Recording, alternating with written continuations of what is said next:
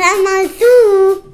Am Mittwoch vor Ostern moderierte Thomas Gottschalk auf RTL eine Show, in der deutsche Popstars die Leidensgeschichte Jesu ins Heute übertrugen. Vieles war Geschmackssache, ein paar Motive fand ich aber stark. Jesus kam statt in Jerusalem am Hauptbahnhof in Essen an, lehrte die Jünger in einem Shoppingzentrum, feierte das Abendmahl in einer Szenekneipe und er sprach so, dass jeder ihn wirklich verstehen konnte. Parallel dazu trugen Menschen gemeinsam ein großes Kreuz durch die Stadt, darunter auch eine Ukrainerin und ein Russe. Ihr Motiv für die Plagerei ein Glaubenszeugnis geben. Gottschalk betonte aber wiederholt, dass es hier nicht um Frömmigkeit, also eine aus dem Glauben motivierte Handlung geht, sondern um die Darstellung einer kulturgeschichtlich bedeutsamen Erzählung.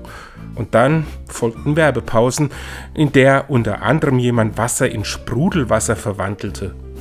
Während der Glaube an Gott keine Rolle spielen sollte, wurde dem Glauben an die Selbsterlösung durch den Konsum gehuldigt.